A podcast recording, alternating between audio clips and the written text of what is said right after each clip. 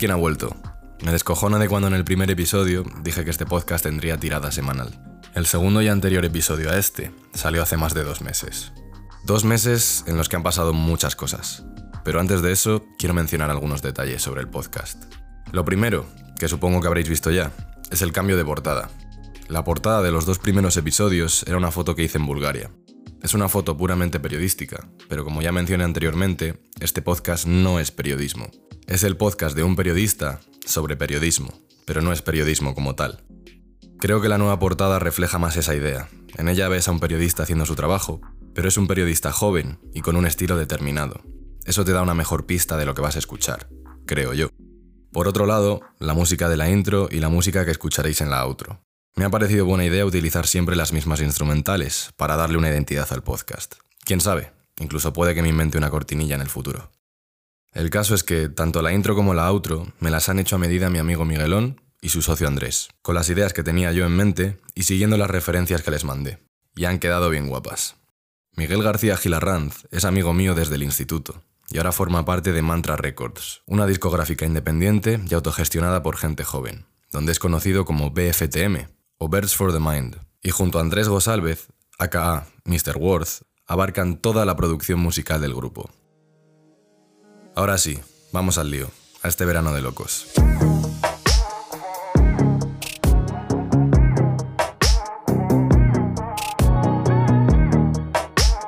Todo comienza en mi última semana de cuarentena, de las dos que tuve que hacer al volver de Bulgaria, a mediados de mayo. Un día recibo una llamada de Ignacio Marín, fotoperiodista de renombre que ha ganado varios premios por su trabajo documental y que tiene una empresa de comunicación social llamada 2030, junto con otros tres socios.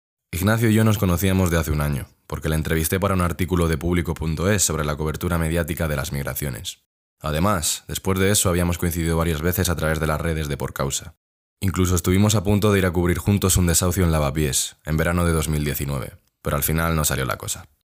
El caso es que, un año después, Ignacio estaba buscando ayuda para el apartado audiovisual de 2030.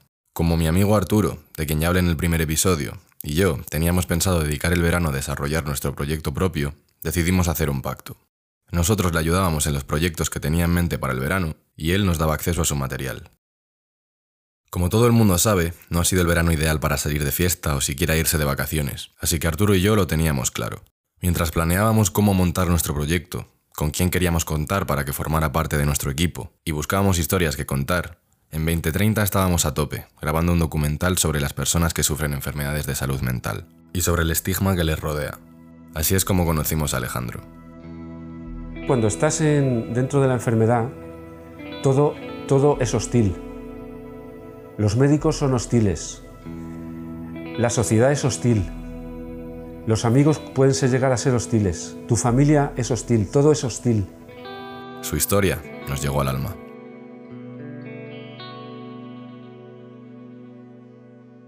Aún estamos trabajando en esta historia, y con algo de suerte saldrá publicada en algún medio, dentro de no mucho. Tras dos semanas de estar centrados en este proyecto y ayudar con algunas cosas menores de 2030, una mañana temprano, Arturo y yo nos estábamos tomando un café en Lavapiés, y nos pasó algo completamente surrealista. De puro rebote nos cruzamos con Jay Swift, productor de un grupo llamado The Farside. The Farside era un grupo super mítico de rap old school, de los años 90 en Estados Unidos. Estamos hablando de gente al nivel de Dr. Dre, Snoop Dogg o Tupac. Jay nos contó una historia que nos dejó flipando. Lleva casi seis años en España porque le deportaron de Estados Unidos. Resulta que Juan Martínez, su nombre real, nació en España durante la época franquista, hijo de una canaria y de un cubano.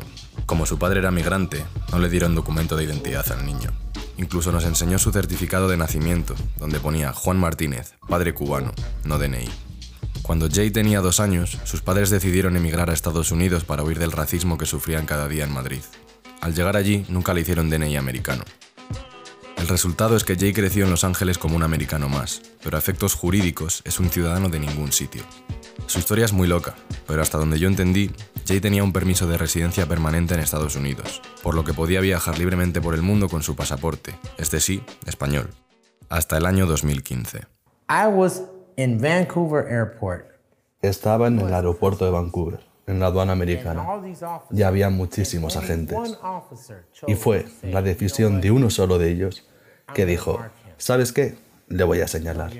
No, tú no entras al país. Solo hizo falta un policía, un agente de aduanas, para denegar mi acceso y no tener en cuenta mis papeles que estaban en regla. Al igual que solo hizo falta un agente para matar a George Floyd. George Floyd. Jay había ido a Vancouver a dar un concierto con The Farside, y cuando iba a regresar a Los Ángeles, le denegaron la entrada al país. Fue entonces cuando le deportaron a España, donde reside desde entonces, esperando poder volver a reunirse con su mujer y sus hijos, a quienes lleva casi seis años sin ver. Cuando nos cruzamos con él, casi besa el suelo al enterarse de que éramos periodistas. Decía que llevaba años esperando la oportunidad de contar su historia. Diez minutos después, entrábamos por la puerta de la oficina de 2030 y le contábamos todo esto al equipo. Como Jay me había dado su contacto, quedamos con él y le hicimos una entrevista con intenciones de hacer un documental.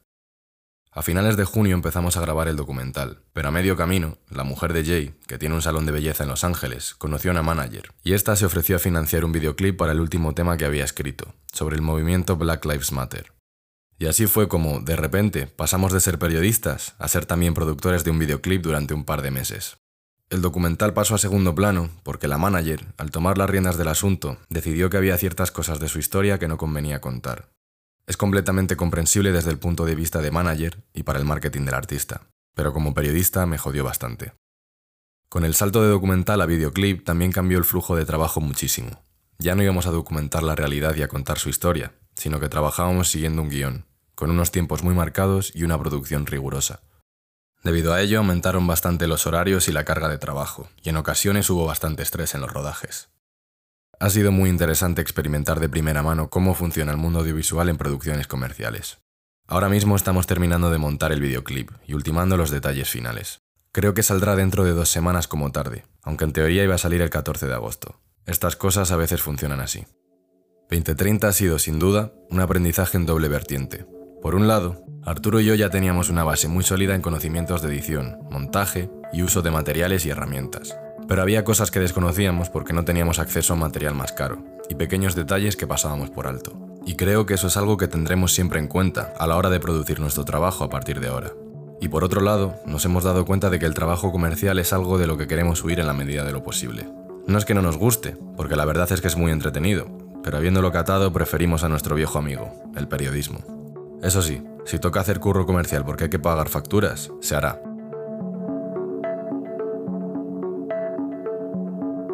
A finales de agosto, justo cuando iba de camino a un rodaje del videoclip, me ofrecieron un reportaje sobre la vendimia gallega para la revista Salvaje. Revista Salvaje es una publicación trimestral en papel, que se centra sobre temas del campo. Tiene un diseño muy cuidado, y una fotografía y unas historias excelentes. Acepté de inmediato. Necesitaba salir de Madrid como fuera, y me motivaba mucho la idea de publicar en un sitio así. El día 2 de septiembre a las 7 de la mañana pillaba un vuelo dirección Santiago de Compostela.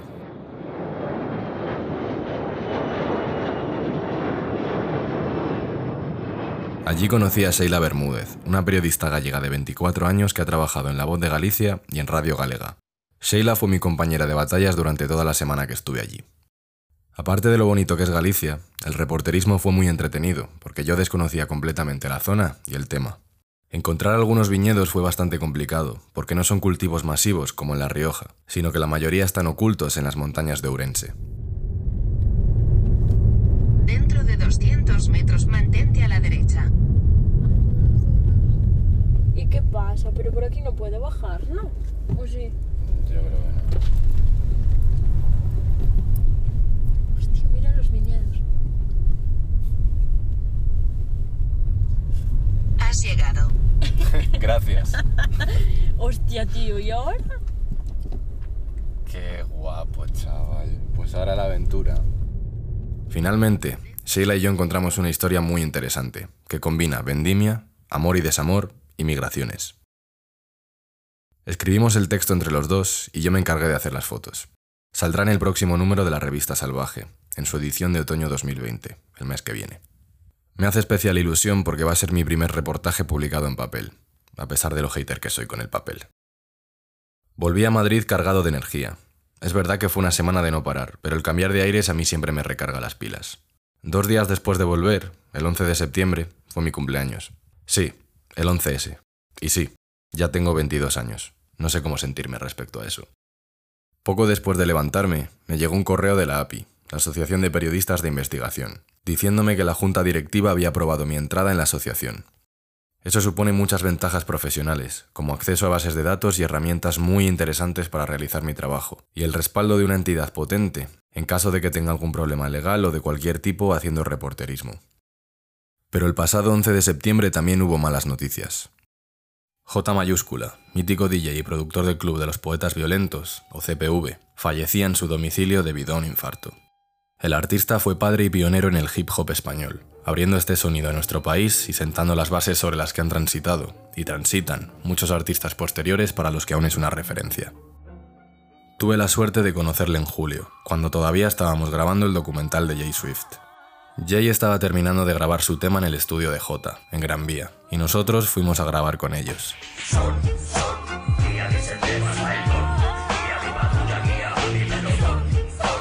Arturo y yo estuvimos hablando con J sobre nuestros objetivos profesionales, y el tío, siempre con una sonrisa y con un carisma únicos, nos decía que éramos jóvenes y que podríamos lograr lo que quisiéramos. Fue precioso ser testigo de cómo trabajan dos artistas enamorados de lo que hacen. Hubo un momento en el que empezaron a poner funk y jazz, y mientras hablaban de los grandes de la historia de la música, pensando en posibles amplios para nuevos temas, y disfrutando de esos clásicos mientras bromeaban. Fue un momento único.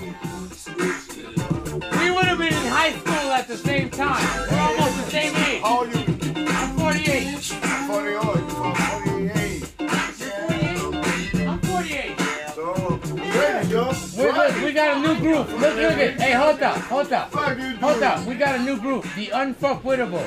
Damn forgettable. The 71, the 71, el 71, mierda. Transforme, no mames. I couldn't believe he pulled this I want to sample this actually. I want to sample this beginning. Yeah.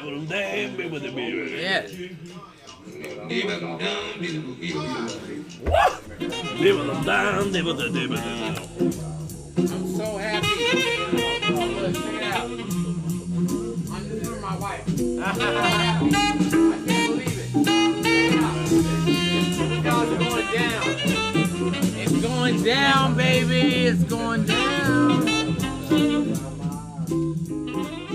El día de mi cumple también recibí un mensaje de mi amigo Dawit, un colega del Insti a quien perdí la pista hace muchos años porque se mudó a Londres.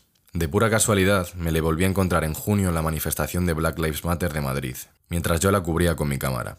Retomamos la amistad este verano, aunque se ha vuelto a mudar a Londres para seguir su carrera musical. El audio que me mandó me hizo reflexionar mucho. Y, nada, hermano. eh, mira atrás, eh, llega hasta este momento, eh, agradece todo lo que has hecho para llegar hasta los 22, agradece lo que eres a los 22, hermano. Eh, visualiza lo que quieres para los siguientes 22 años. Y, y nada, mi bro. Eh, un abrazo muy fuerte desde aquí, hermano. El tiempo vuela, bro. Yo tampoco. Me quería despedir con el audio de Dawit, pero creo que es necesario mencionar algo sobre el proyecto que tenemos entre manos Arturo y yo. Me río también de cuando dije que el proyecto iba a salir en septiembre, pero bueno. Estamos desarrollando un proyecto independiente de innovación periodística centrado en temáticas sociales. ¿Qué quiere decir esto? Que queremos contar historias que rara vez están en la agenda mediática, creando nuevas formas de hacer periodismo a través de plataformas digitales, o lo que es lo mismo, creando nuevas fórmulas para contar esas historias.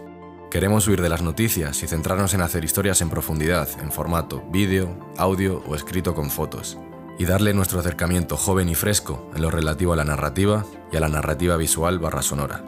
¿Cómo hemos avanzado este verano? Pues ya tenemos nuestro equipo definido. Por el momento somos tres periodistas con habilidades técnicas de edición y manejo de herramientas avanzadas, una antropóloga experta en marketing digital y un diseñador gráfico.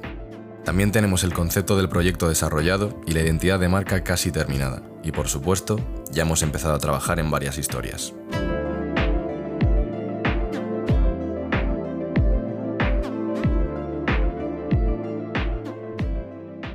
Antes de irme, quiero promocionar algo que me alegra mucho. Arturillo estrena podcast. Se llama Otra Mirada y está también en Spotify. Es un podcast cañero de cojones, crítico y con un estilo propio poético muy interesante. Id a escucharlo inmediatamente cuando acabéis este episodio. Os obligo. Estáis obligados. También os recuerdo que podéis seguirme en Insta y en Twitter bajo el usuario arroba Javier Jennings M, para no perderos nada. Y ale, ya os dejo en paz. Un besito.